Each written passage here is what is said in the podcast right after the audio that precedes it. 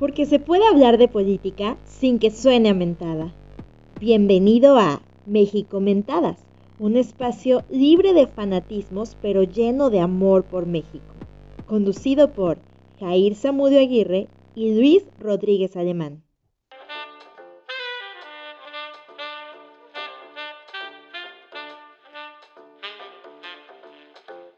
Bienvenidos a la comunidad de personas politizadas interesadas en hablar sobre los temas candentes del acontecer público. De antemano quiero ofrecerles una disculpa por las dos semanas que no hemos, que por situaciones más allá de nosotros no hemos podido grabar este podcast, sabemos que tenemos este compromiso y que ha habido temas muy importantes que, que se han pasado, pero fue algo que estuvo más allá de nosotros y queremos este, el día de hoy retomar. Este es, va a ser el episodio número 18 y esta semana hablaremos sobre los ataques al Poder Judicial y la contrarreforma eléctrica. ¿Qué es lo que se aprobó y cómo se ha ido llevando eh, esta situación en la que los jueces marcan la pauta para que no se lleve a cabo o no se aplique lo que marca la contrarreforma y el presidente ha estado atacando con respecto a que se debería de llevar a cabo. Después lo que se ha denominado el efecto Varguitas. Para aquellos que recuerden la película de eh, La ley de Herodes, cuando la ley es lo que estorba, pues se debe de cambiar. Y por último, este empeño del, del partido este, en el poder de sacar como candidato a Salgado Macedonio en el estado de Guerrero. Para empezar y para tratar estos temas, le doy la bienvenida al 50% de nuestro staff, al abogado Luis Miguel Rodríguez Alemán, a quien por cierto recomiendo que sigan en Twitter como Rodríguez Alemán sin la I y en su Facebook como Luis Miguel Rodríguez Alemán. Bienvenido, brother. ¿Qué brother? ¿Cómo estás? Buenas noches, buenos días, buenas tardes, dependiendo, como les digo, cada semana a la hora que nos estén escuchando. Bienvenidos a su podcast libre, libertario y liberador. Y brother, la última vez que grabamos, este, grabamos desde México y, esta semana nos toca grabar desde Venezuela del Norte, cabrón. ¿Cómo ves? Definitivamente están cambiando muchísimas cosas y, parece que en lo que va de, de este año, el presidente está decidido a sacar todo lo que trae en su agenda.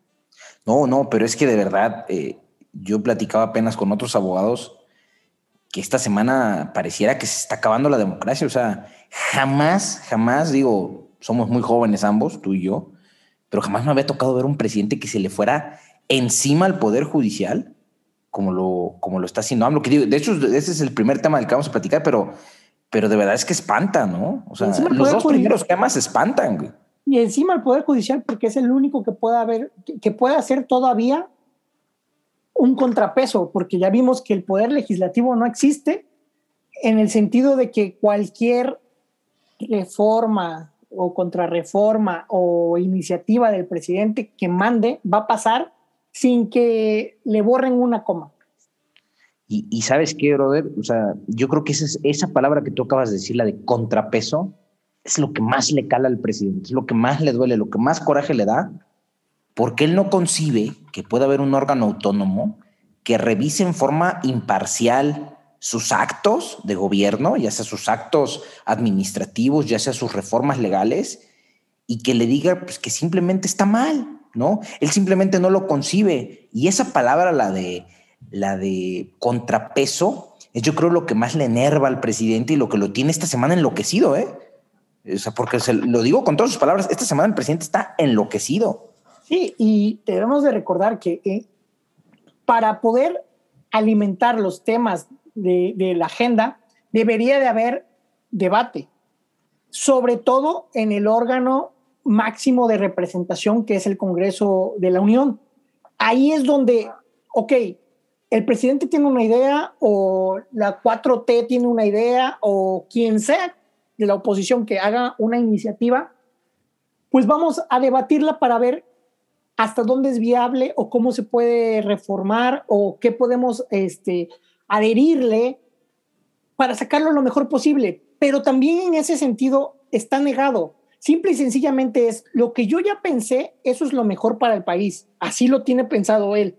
Sí, sí, sí. Y no acepto que nadie, vaya, me contradiga en absolutamente nada de lo que yo ya pensé que es lo mejor para el país, porque como yo soy el presidente, yo no me puedo equivocar. Mira, para poner un poco en contexto a nuestra audiencia, porque probablemente no sepan ni de qué estamos hablando, este, y se vale, o sea, hay, hay, hoy me decía un muy buen amigo de nosotros, un conocido de nosotros, este, que ya de plano no lee noticias, dice que todos los días me paro mortificado, ya no sé, ya no sé qué, con qué nos vamos a encontrar. Pero, es, un gran, pero, es un gran error eso. Sí, claro. Es un gran error negarse a, a, a, a ver qué está pasando en el país, porque entonces las sorpresas van a ser mayúsculas cuando los cambios sean en contra de nuestros derechos o que se lleven este, nuestros derechos por, por tratar de, vivir este, lo, más cómodo posible o lo más este, satisfecho posible o no, no llevarse esos disgustos por ver lo que está pasando en, este, a nivel público, ¿no? No, y tienes toda la razón, o sea, y precisamente este programa trata de eso, de, de informar de una forma amena, que no los mortifique, que les permita entender este, pues un poquito más lo que está sucediendo y que los ayude a ejercer ciudadanía, porque la única manera de ejercer ciudadanía es estar informados ¿no? e involucrarse. Pero voy a entrar rápido en, materia con respecto a nuestro primer tema. El pasado 9 de marzo de este año 2021 se publicó en el Diario Oficial de la Federación el decreto por el que se reforman y adicionan diversas disposiciones de la ley de la industria eléctrica, o llamada la contrarreforma eléctrica o como muchos la titularon en las redes sociales, la ley combustole, ¿no? Sí, porque, eh, bueno, también hay que poner antecedente. Antes de esto ya habían tenido un amague con lo que le llamaban la ley Nale, que se había desechado. El acuerdo Nale, sí, sí, sí. El acuerdo Nale que se había desechado por inconstitucional, entonces lo metieron como esta reforma a la ley de la energía eléctrica. Claro, y, y, eso de que, fue desechado simplemente es que la Suprema Corte determinó que ese acuerdo era inconstitucional. Y ahorita vamos a platicar por qué, ¿no? Porque, de hecho, muchos conceptos, eh, muchos conceptos de los que la Suprema Corte relata en esa controversia constitucional son retomados por, y aquí viene el tema, el tema que tiene el presidente de malas. Una vez que se publica esta reforma, un día después, inmediatamente un día después, eh, un grupo de empresas, particularmente dos empresas, eh, van y promueven un juicio de amparo indirecto en contra de la validez o la constitucionalidad de esta reforma. Y una de las características del juicio de amparo directo es que dentro de un plazo no mayor a 24 horas, el juez de distrito, el juez que conozca del asunto, tiene que pronunciarse sobre la suspensión del acto reclamado.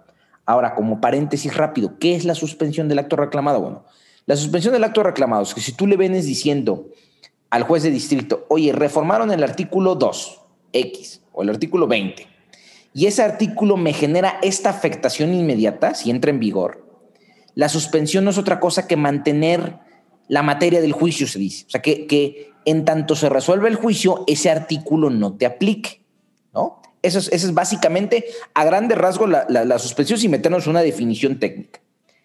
¿Qué es lo que llama la atención de esta suspensión? Porque, porque incluso a muchos abogados, incluyéndome a mí, nos agarró por sorpresa los efectos de la suspensión, porque es algo que pocas veces se ve en la práctica jurídica cotidiana, pero que sin embargo está pegado a derecho. El juez Juan Pablo Gómez Fierro, titular del Juzgado Segundo Distrito en materia administrativa, especializado, ojo, en competencia económica, determina conceder la suspensión provisional pero con efectos generales. Y esto es lo que le caló durísimo al presidente y a la secretaria Rocío Nale. Es decir, que nada de lo que diga esta, este, esta contrarreforma se puede aplicar. Claro, y, el hecho que sea con efectos generales es que de esa, de, esa, de esa suspensión pueden beneficiarse todos, no solo los quejosos del amparo, sino también quienes se encuentran insertos en la dinámica de la industria eléctrica, ¿no? Eh, ¿por qué? ¿Cómo, sostiene el juez? ¿Cómo sostiene el juez que puede hacer para efectos generales? ¿Y por qué llama mucho la atención? Porque la suspensión sigue la misma regla que la sentencia de amparo bajo el principio de relatividad de las sentencias. ¿Qué quiere decir eso? Que la suspensión, al igual que la sentencia, solamente puede beneficiar a quien promovió el amparo. Y entonces lo que no podía concebir el presidente y su círculo cercano era cómo era posible que esa, ese principio definitivo que es definitividad, que es como regla sagrada del amparo, pues este juez se la haya pasado por encima, ¿no? Sin embargo, no fue así, ¿no? Sin embargo, no fue así. El juez sustenta eh, la necesidad de que la suspensión sea con efectos generales porque dice, si yo no la concedo con efectos generales, Me van primero, a estar cayendo. No, independientemente de eso, porque siguen cayendo las suspensiones, pero independientemente de eso, el juez federal dice, yo no la concedo con efectos generales, mi materia, que es la competencia económica, se va a ver vulnerada, porque estas empresas que tengan la suspensión van a tener un beneficio sobre las demás empresas. Y eso va en contra de la propia naturaleza de la competencia económica y la libre concurrencia, lo cual tiene toda la lógica del mundo, ¿no? Pero también dice el juez, si yo no la concedo con efectos generales, puedo generar distorsiones en el mercado, ¿no?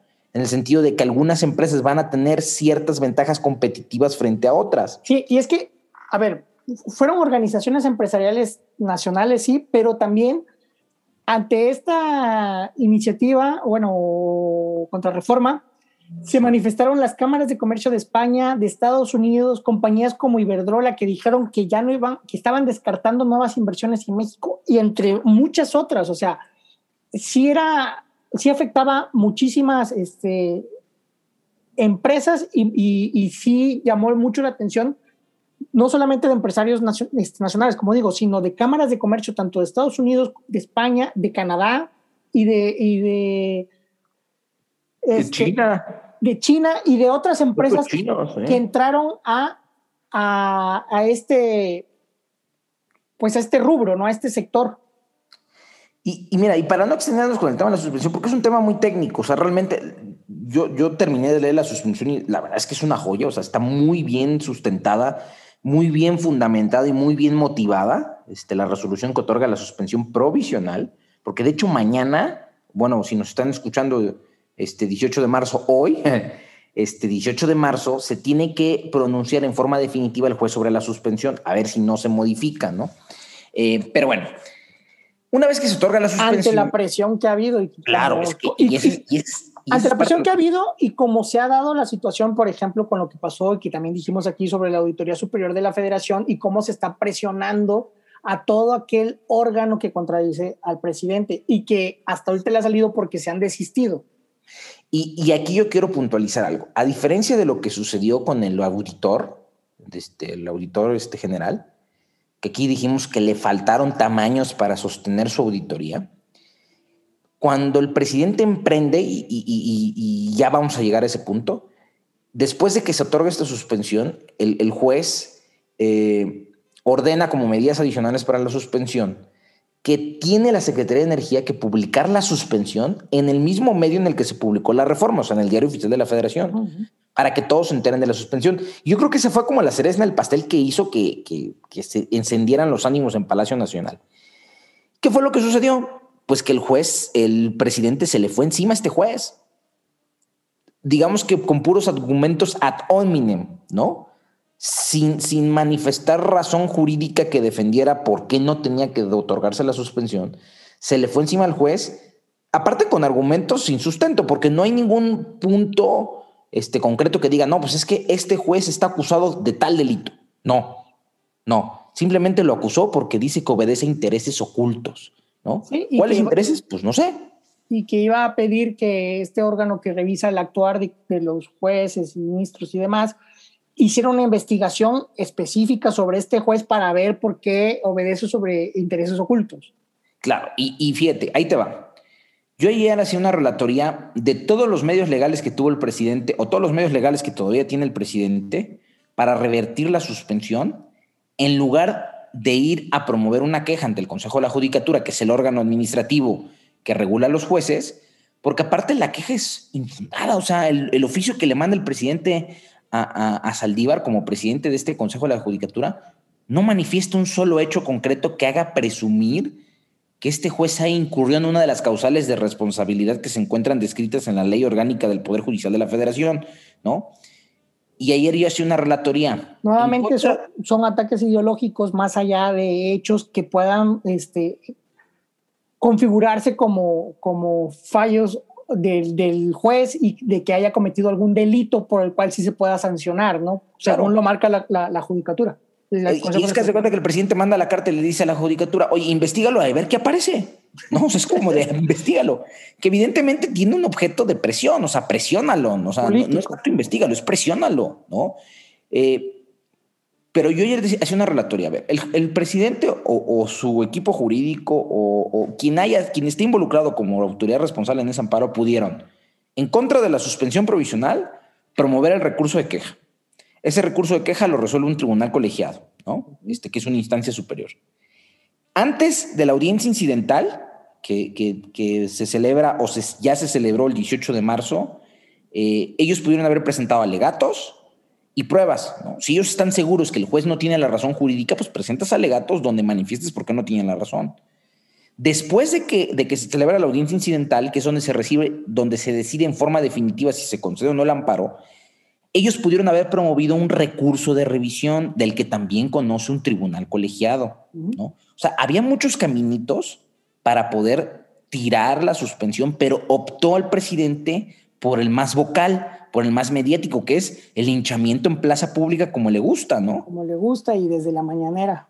O sea, y, a ver, y aquí está lo relevante. ¿Cómo logra tú, tú que tienes esa, esa, esa, este, digamos que especialidad en, el área de la comunicación y del mercadeo, cómo logra el presidente atraer un tema, en este caso, que es lo relevante para mí, es que la suspensión, para poderse otorgar, se tiene que hacer un examen, digamos, anticipado de lo que se le denomina la apariencia del buen derecho, que no es otra cosa que, en palabras llanas, que el juez de una lectura, digamos, este, superficial del amparo, advierta que pueden tener razón los quejosos, ¿no?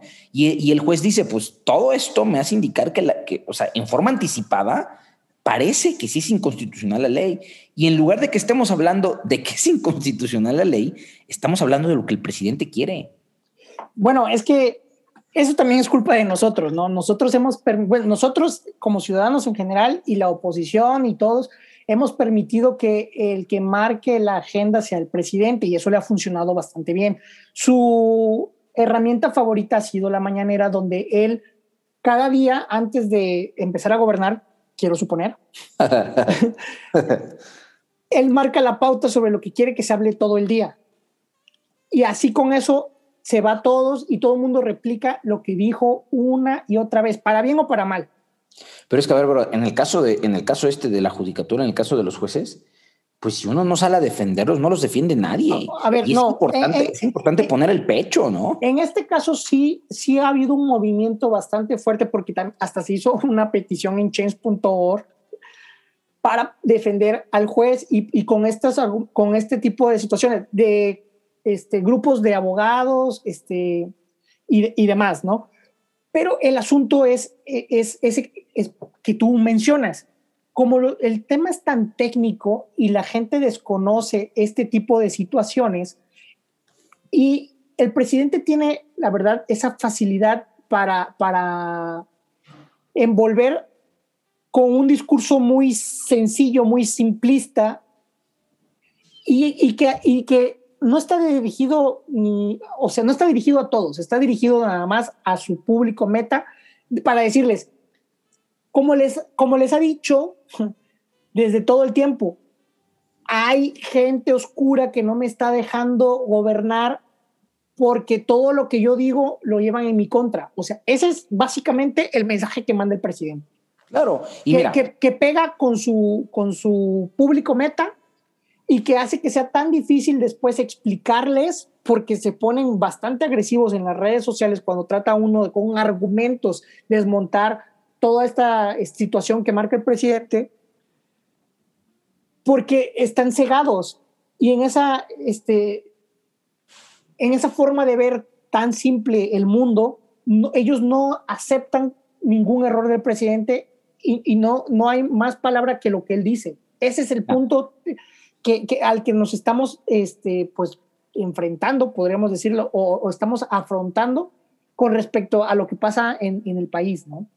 Y aquí estamos precisamente para, para que nosotros podamos cubrir ese vacío informativo que el presidente quiere que exista con respecto a esta otra versión, a la versión técnica, pues nosotros aquí estamos para explicárselas, porque a ver, presidente dice que obedece a intereses oscuros. Sin embargo, cuando uno lee la suspensión, porque mucha gente se atrevió a condenarla sin haberla leído. Sí, claro. El juez dice en una parte de la suspensión que él estima que estas normas, las que se están impugnando, generan un detrimento en los usuarios finales porque van en contra de la competencia y la libre concurrencia, ¿no? Y hace un análisis ahí, si estas normas se ejecutan, va a suceder esto y esto y esto, lo que va a provocar que el precio de la luz suba. A ver, ahí esa suspensión a mí me da a entender que está protegiéndonos a nosotros, los usuarios finales. En otra parte de la suspensión, el juez dice, se estima que las normas reclamadas también podrían producir daños inminentes e irreparables al medio ambiente, porque como hemos dicho aquí, esa ley lo que va a propiciar es que se empiece a utilizar el combustóleo como principal fuente de generación de energía, ¿no?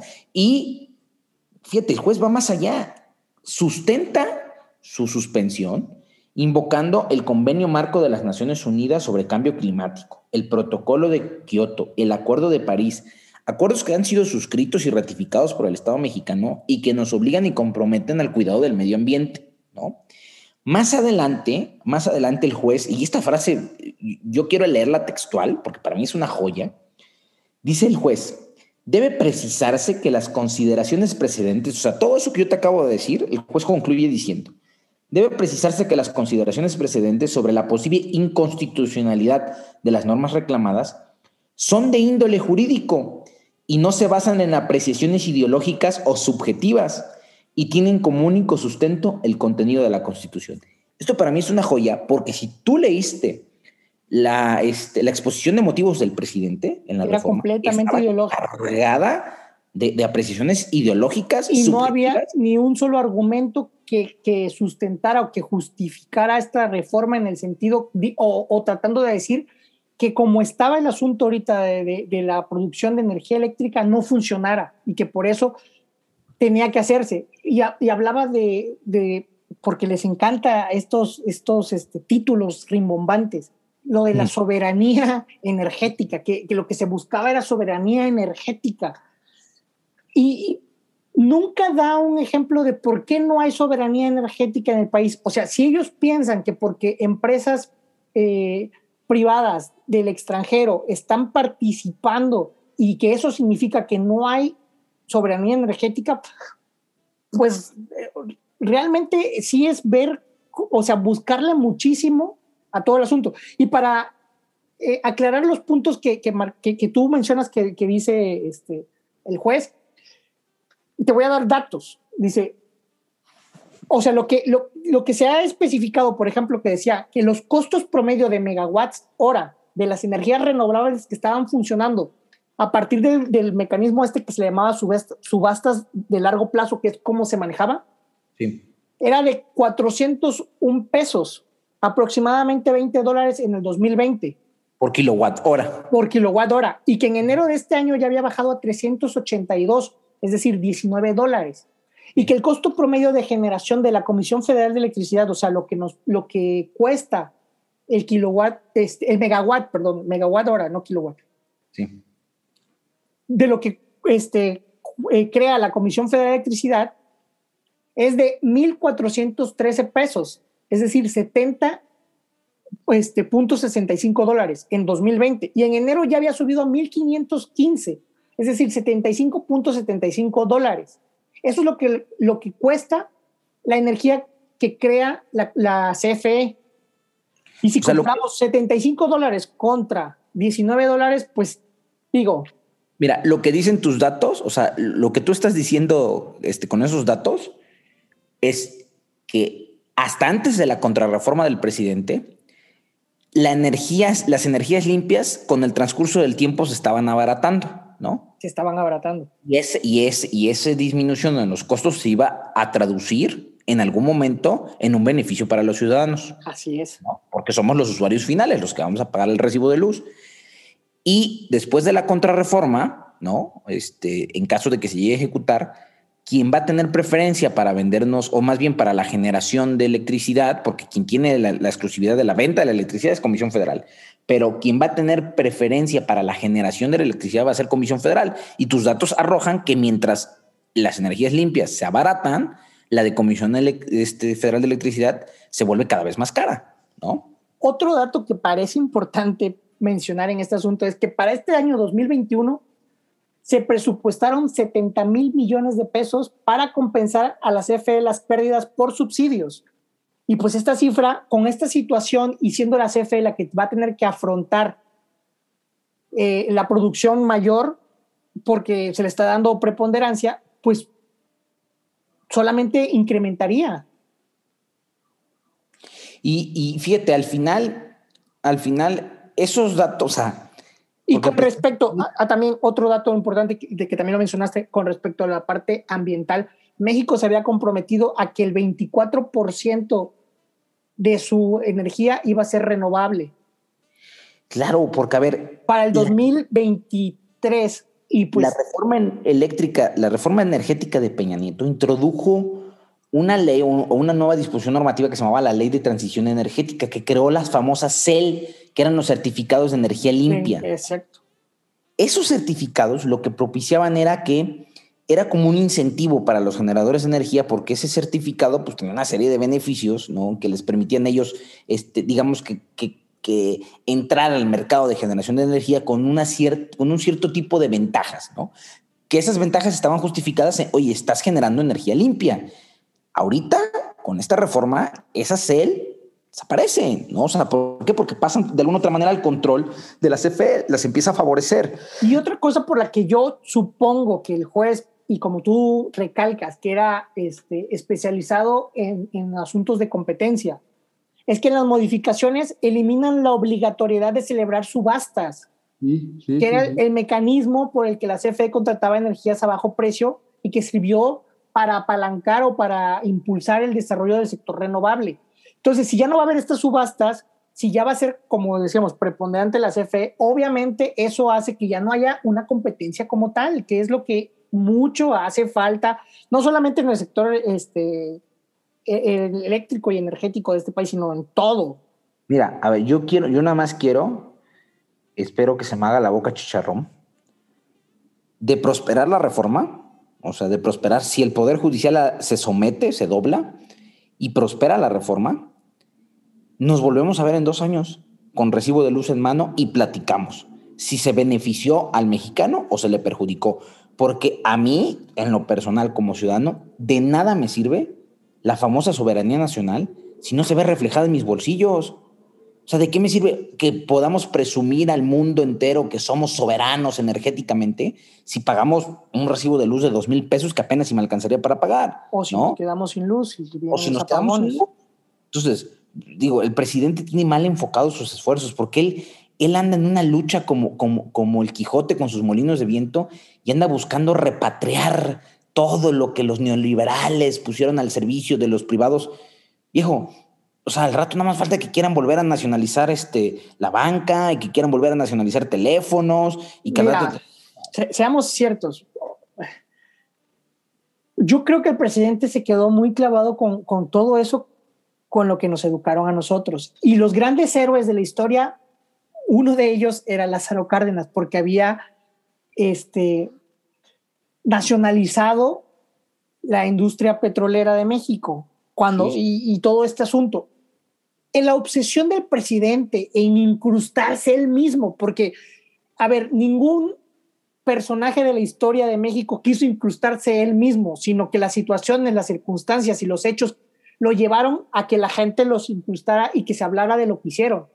Pero esta obsesión que tiene el presidente de que dice conocer mucho la historia y de que él, él mismo hacerse o quererse ya volver un monumento de bronce y incrustarse y que hablen de él en este, los libros de historia, hace que tenga este tipo de decisiones donde se pega un tiro en el pie porque va a causar todo lo contrario.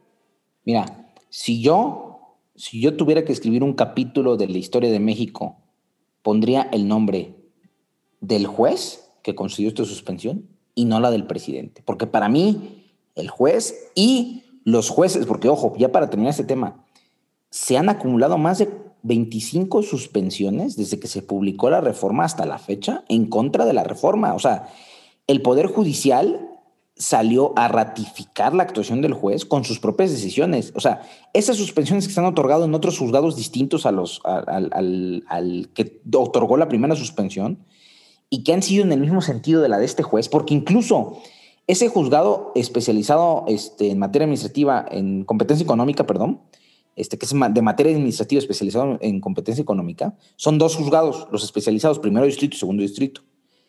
Ambos juzgados ya concedieron suspensiones idénticas prácticamente, lo que de alguna otra manera reafirma y confirma que el criterio del juez es adecuado, es correcto, ¿no?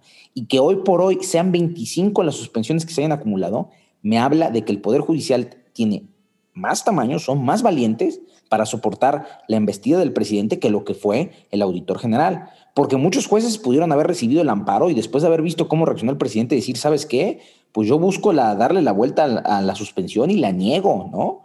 Y, y, y, pues hay que el quejoso vaya y se pelee en el tribunal colegiado y le aviento la bolita al tribunal colegiado y que sean ellos los que determinen si la suspensión es procedente o no. Pero no, los jueces que han estado conociendo los amparos no les ha temblado la mano y con constitución en mano han otorgado esas suspensiones. Entonces, yo hoy por hoy, si tuviera que escribir un capítulo de la historia de México del 2021, me buscaría los nombres de esos jueces y los pondría en, en un capítulo especial de la función jurisdiccional valiente que están ejerciendo. Ahora, también, aunado a, este, esta obsesión este, de, de querer inscribir en la historia que te decía, también creo que no le echaría toda la culpa al presidente y también hay que señalar quiénes son las personas que le, que le venden este, ideas erróneas, porque no es la primera vez que le venden ideas erróneas. Y en este asunto de que Pemex ya no sabe qué hacer con su combustóleo y que para eso una empresa quebrada como Pemex va a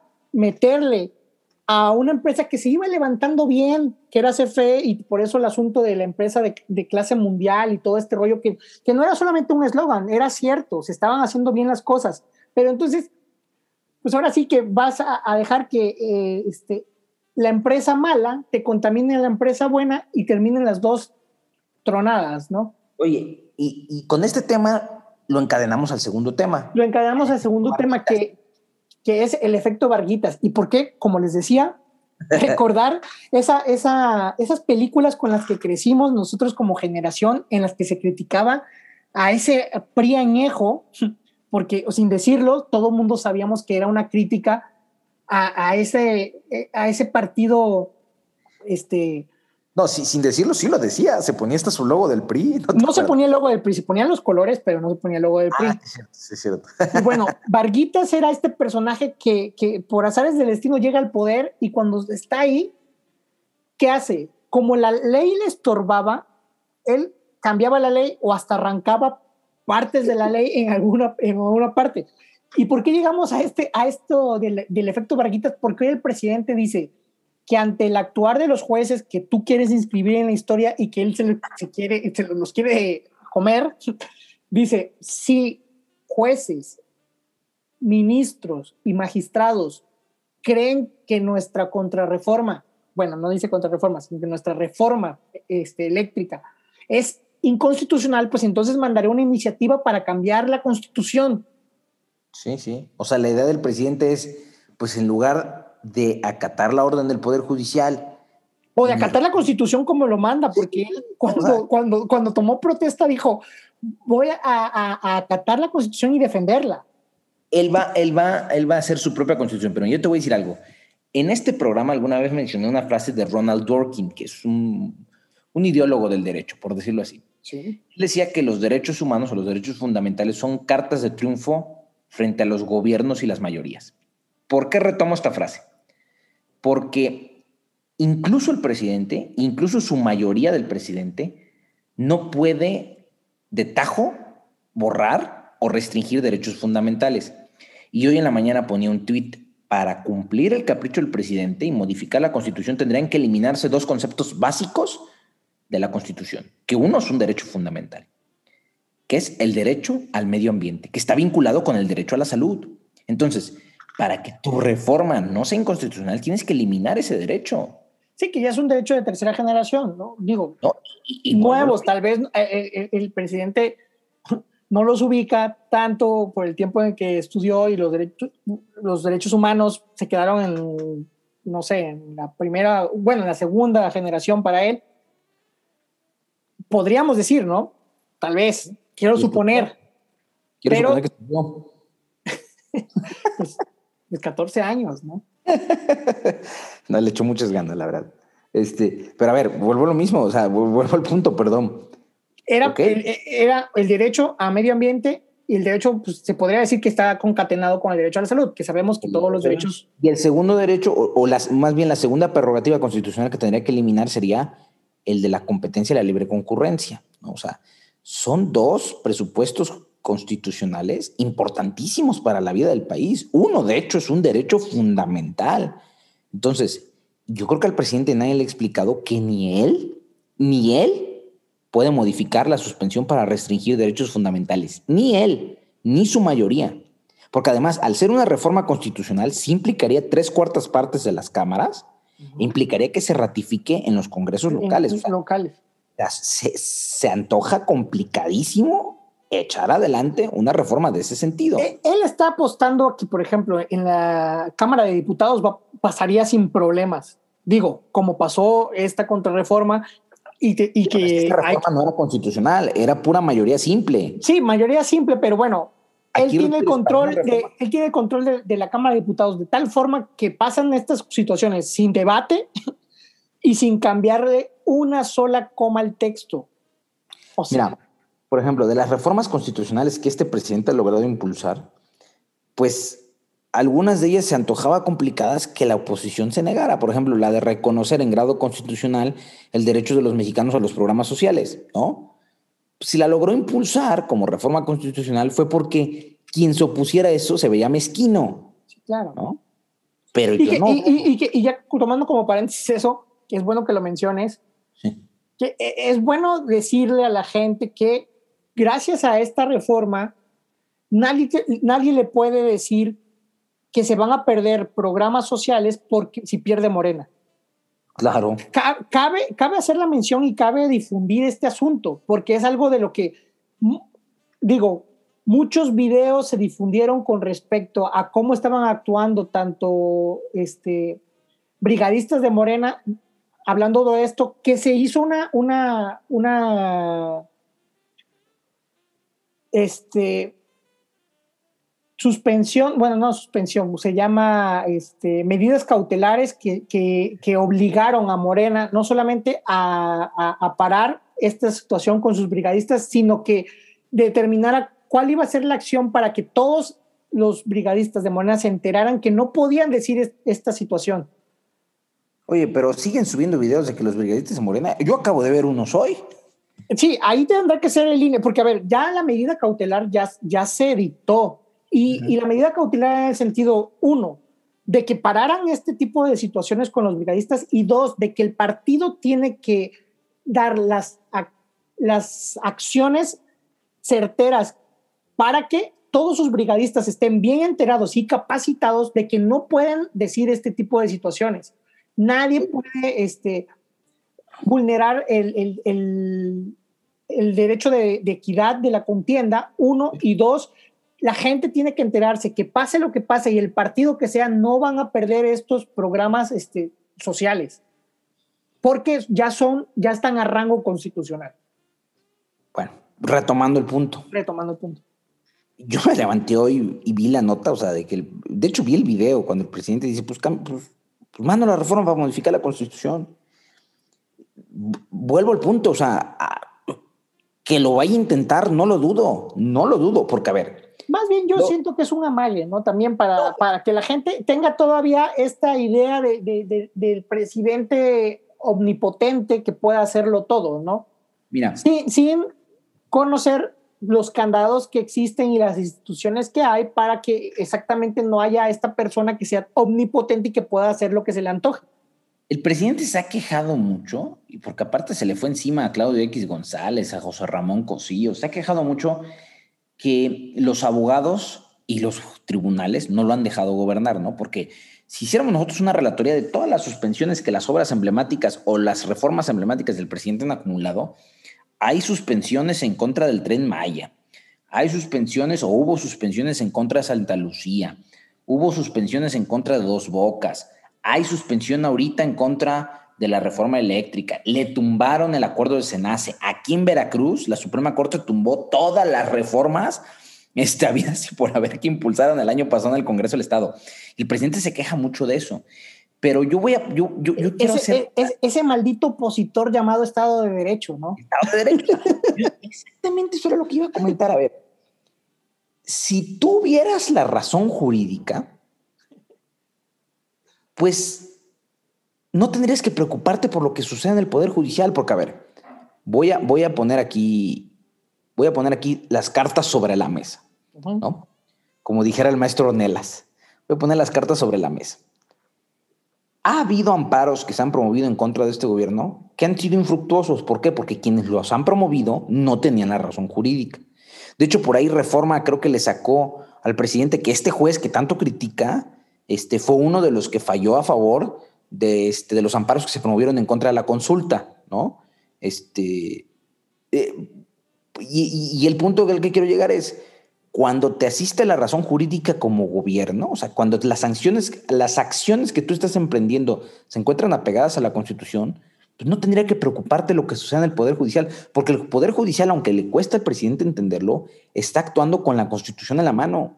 Como debe ser. Porque los amparos buscan restituir a los quejosos en el goce de los derechos violados, y no es otra cosa que si un acto de autoridad, ya sea una ley, ya sea un acto, una acción, es inconstitucional, pues simplemente se decreta como inválido, ¿no? Entonces, el, el presidente hoy, vi una nota que decían que, de hecho, este Moreno ahora quiere proponer que se le quite la que se quite la posibilidad de que en el amparo se pueda otorgar suspensión contra leyes. O sea, es una barbaridad. ¿Qué caso tendría entonces el amparo? Le quitan, le quitan toda la razón de ser al juicio de amparo y además te voy a decir algo. Es una figura jurídica de avanzada. Única, avanzada y creada en México. Este, tropicalizada en México, ¿no? Eh, pero al final es una institución con la que tenemos muchos años es a veces el único recurso verdaderamente efectivo que tenemos frente al gobierno. Y si le quitas esa posibilidad de suspender, en este caso, la ejecución de leyes que sean notoriamente inconstitucionales, hoy podemos estar hablando de una reforma energética, pero el día de mañana, si llegara a prosperar esa, esa reforma de quitarle al amparo la posibilidad de suspender leyes y que a estos cuates les ocurra pues una ley que este, extingue el INE y, absorbe sus facultades en la Secretaría de Gobernación, no vamos a poder, no vamos a tener herramientas para combatir esa ley. ¿No? O sea, es un absurdo, están enloquecidos. Yo por ¿Qué, ¿qué, es lo que hemos estado una y otra vez repitiendo aquí? Que por eso nosotros tenemos que estar muy atentos de lo que está pasando, vigilantes y defensores de las instituciones y de las herramientas que se han creado con mucho sacrificio, sudor, es más, hasta vidas de personas que hacen que esta, este andamiaje institucional se pueda defender este Estado de Derecho, ¿no? Sí, sí. Y pues yo creo que ya para terminar. Para terminar, pues vamos con otro capricho. El tema de tu compadre. El compadre del presidente, dice. bien, bien bajado ese valor. Este, que es pues el, el asunto de ratificar como candidato para gobernador de Guerrero a Salgado Macedonio. Félix Salgado Macedonio. ¿Cómo ves? mira, no sé si en este programa ya tocamos el tema de, los perfiles este, de Morena, pero a mí me llama muchísimo la atención. Yo tengo la impresión que, el presidente y su equipo, su equipo, digamos, su war room electoral, piensan que esta elección es una extensión del 2018 y yo creo que están partiendo de una de un examen equivocado. A ver. Están partiendo de lo que están diciendo las encuestas. Definitivamente la intención del voto se supone, no puedo asegurar, pero se supone que todavía los beneficia. Ellos están hablando de que podrían alcanzar hasta, ahorita te digo el dato, hasta el cuarenta y tantos por ciento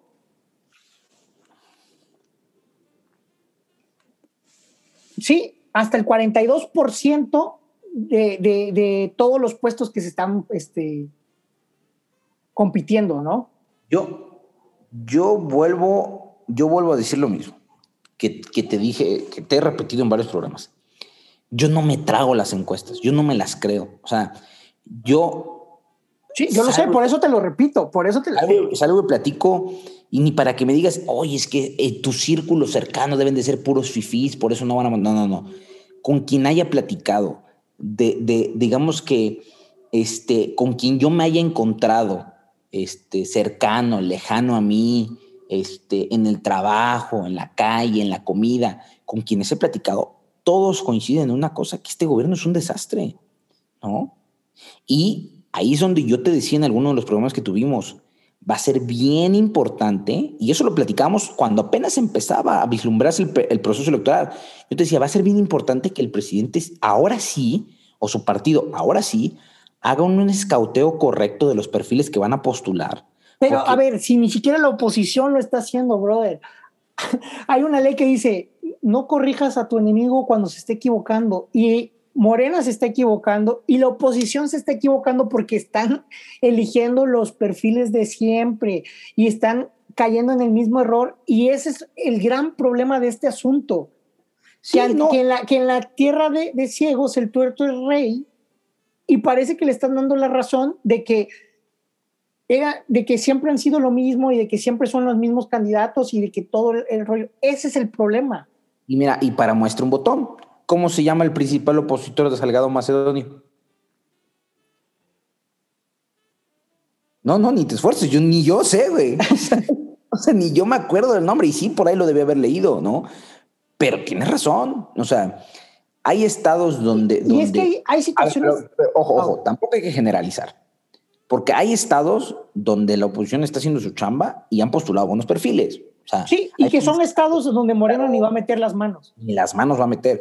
y que lo saben y que sacan y que van a sacar candidatos que, que, que, van a rescatar unos cuantos votos por conocimiento y demás, pero que ellos mismos saben que ni se van a desgastar, ni van a meterle recursos, ni mucho menos. Van a ser candidatos que ellos mismos van a poner recursos, que les encanta este rollo de la política y que van a levantar este, votos nada más para no perderle. Pero fíjate, yo veía, este, digo, independientemente de esos este, estados, incluso en los estados donde el presidente le está apostando por con fuerza, quitando Guerrero. Que, que, que, aparte, Salvador Macedonio va, va, arriba. Sí, sí, sí, ahí va arriba, o sea, ahí sí, indiscutiblemente, pero por ejemplo en Nuevo León, las encuestas están bien cerradas, ¿eh? O sea, yo creo que si el presidente le está apostando que ese es uno de los estados que se va a llevar, lo veo complicado. Este, su gallo, su gallo, este eh, Durazo, eh, tampoco va muy bien en las encuestas, ¿no? Es que vamos a hacer un análisis. El, presidente todavía tiene 60% de aceptación, según las encuestas. En las encuestas. Según las encuestas, pero aún así, muchas personas de esas que aceptan al presidente aceptan que ha sido malo su gobierno. Es una cuestión rara. No, y ahí voy, ahí voy. Y aún así tienen la intención de votar por él, dándole el beneficio de la duda todavía, ya también dos años de, ejemplo de qué es lo que va a hacer o qué es lo que pretende hacer. Y no se explica eso. A ver, mira, yo, yo, yo voy, a, voy a hablar tomando de referencia lo que conozco, ¿no? Por ejemplo, en mi distrito electoral, mi familia y, mi familia en 2018 votó por Morena. Y creo que votó carro completo por Morena. Hoy por hoy, ni uno va a votar por Morena. Y un día le hacía la pregunta a uno de mis familiares, ¿no? Oye, ¿cómo se llama tu diputado local? No, no, pues no sé. ¿Y tu diputado federal? No, no, pues no sé. Yo creo que en el pecado llevan la penitencia. Ganaron tan fácil que creyeron que así era de fácil la política. Y nunca regresaron a hacer el trabajo de tierra que los políticos de antaño se han hecho, brother. Entonces, nosotros criticamos a la oposición porque están sacando los mismos rostros, pero muchos de esos mismos rostros son políticos que saben hacer trabajo de tierra y que tienen sus estructuras y que saben que en este asunto que, que, la gente nosotros, que nosotros lo hemos comentado en, corto. A fin de cuentas también el presidente ganó con estructuras prestadas que no creo que se vuelva a dar esa situación en este momento.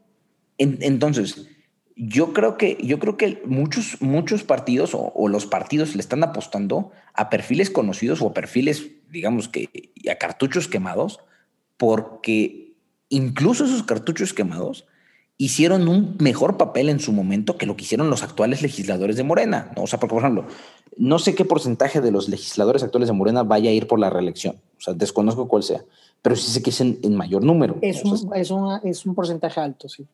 ¿Con qué cara vas y te paras como legislador de Morena a tu distrito cuando jamás en la vida te paraste? ¿No? Pero están apostándole, y va a sonar muy feo, y pido disculpas anticipadas, están apostándole a, al desconocimiento que tiene la gente de la política, a que no saben qué son las iniciativas que se han aprobado, y están apostándole a eso, a un discurso todavía este, aterrizado y simplón de decir que están trabajando por su transformación más allá de los hechos. Pero es que, a ver, brother, este, santo que no has visto, no has adorado. El otro día, el otro día andábamos por la calle. No, no, no, pero eso, eso lo piensas tú que te gusta la política. No, no, no, no, brother, pero a ver, yo, yo, yo te voy a poner un ejemplo de alguien que, que, no, que, no, que no le gusta y que no sabe política. Un, un, primo mío. Estaban unas, unas lonas de, de, un diputado que aspira a, reelección, ¿no? Y me dice, oye, ¿ese quién es? Pues es tu diputado. En mi vida lo había visto, dice. Eso, quieranlo o no, te cala en el inconsciente como elector, porque dice, oye, este cuate es mi diputado Nunca lo he visto y hoy está viniendo a pedirme nuevamente el voto. Bueno, pero aún así estamos hablando de que ellos presupuestan sacar casi el 48% de la Cámara, por ejemplo.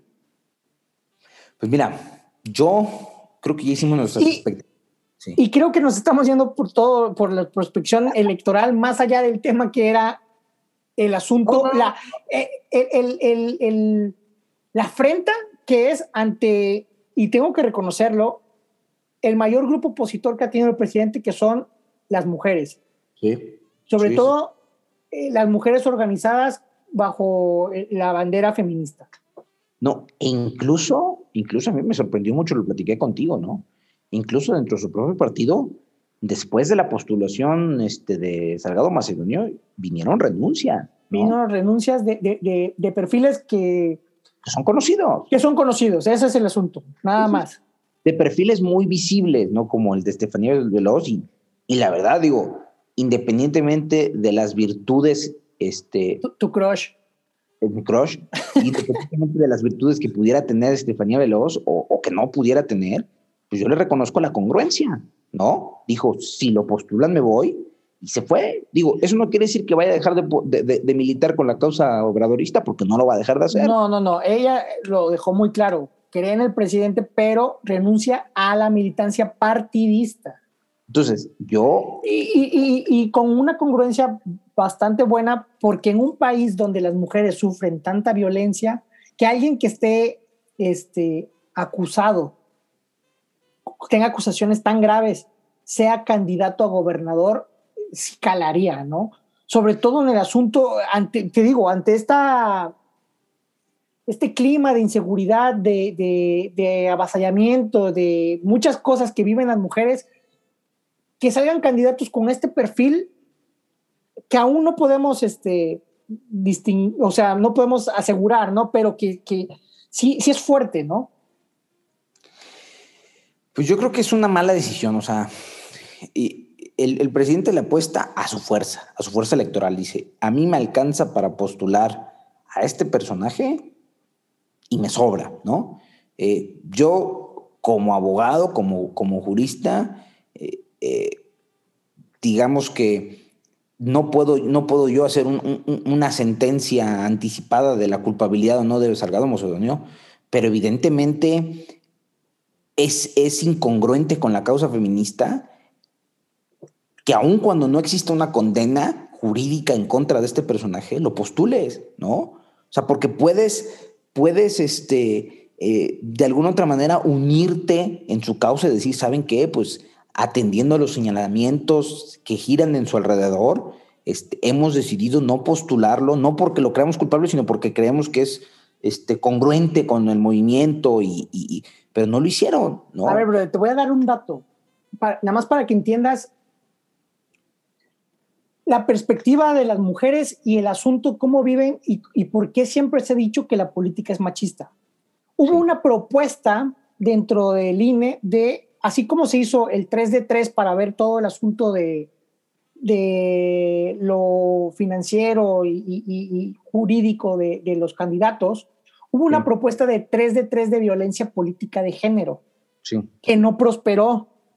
Ahorita el INE está pidiéndole a los partidos que retomen este asunto del 3 de 3 interiormente, o sea, que lo hagan pues, por una situación ética, por así decirlo, para que, para que, para que al momento de seleccionar sus, sus candidatos vean esta visión de, de, de, la violencia política de género. Y es que voy más allá, en un análisis que yo he estado dándole en mi cabeza.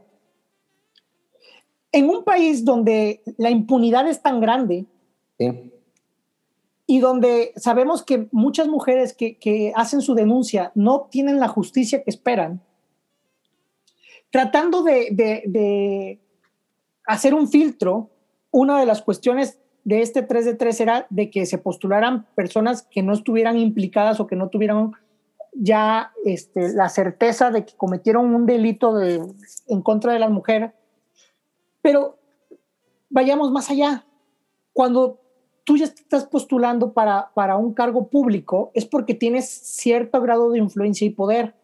Sí. Hay personajes que es de todos conocido y que salen en las noticias, que han golpeado mujeres, no solamente a sus esposas, sino a las que trabajan con ellos mismos en, en, sus gobiernos,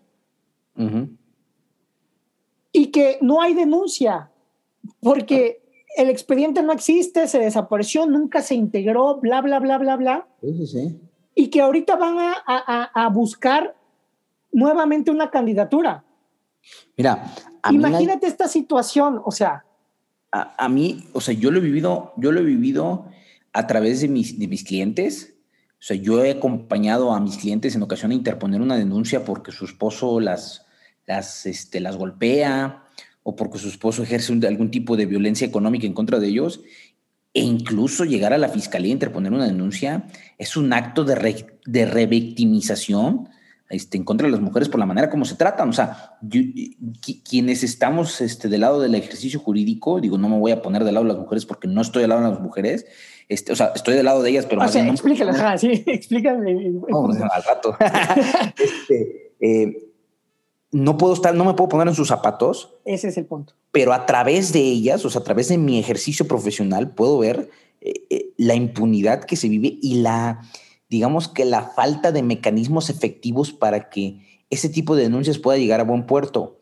Y resulta realmente complicado, lamentable, que el mensaje que se mande desde los partidos, porque, ojo, es aliado macedonio, pero también en estos días escuchamos las declaraciones de un diputado del PAN, no sé si las escuchaste, este, que que se podía gastar todo el dinero en tal y tal cosa. Y, tenemos el caso de este dirigente del PRI en Ciudad de México que fue señalado por trata de blancas. O sea, no, no nos centremos, digo, hoy es Salgado Macedonio porque es la figura más visible, pero todos los partidos tienen cola que le pisen y ahorita sí se dan sus golpes de pecho, pero ellos han tenido el enemigo en casa y no han hecho nada por limpiar la casa, ¿eh?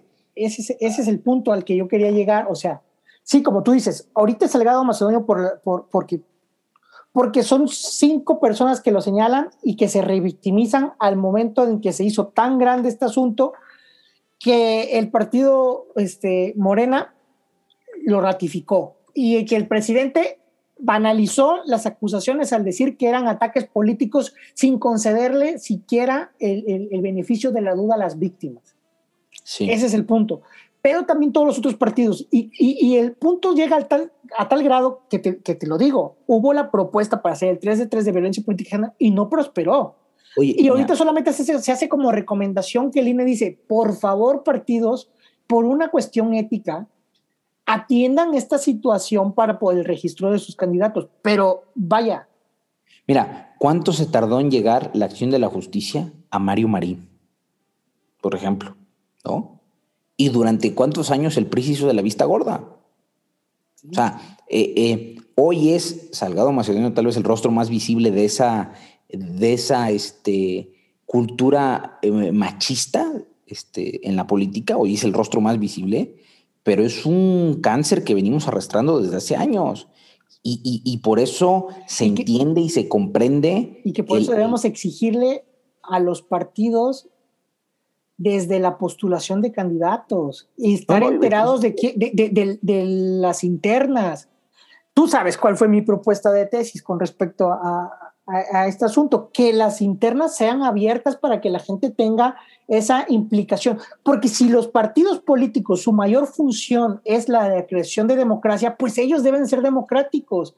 Y para que la, la, la, gente se inmiscuya y participe, pues debe tener la posibilidad de escoger sus candidatos. Mira, y, y, y por eso te digo, por eso se entiende y se comprende el malestar de las mujeres en este país. O sea, porque el discurso está desconectado de las acciones. Sí, sí, sí. Allá arriba en el discurso todos son feministas, todos son progresistas, todos están a no, Y, un, y un, hay un gabinete de paridad que tanto se ha utilizado en este momento como herramienta para, para poder defender a, a, la 4T. Dicen, es que somos el primer gabinete con 50% de mujeres.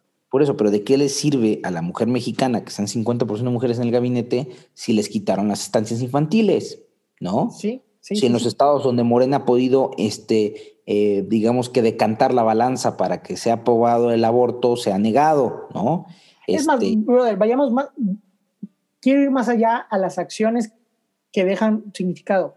Cuando el presidente ha tenido un problema ¿a quiénes recurre? Siempre a los hombres de su gabinete y nunca llama a una de las tantas mujeres que tiene para poder decir, ella es la que va a enfrentar.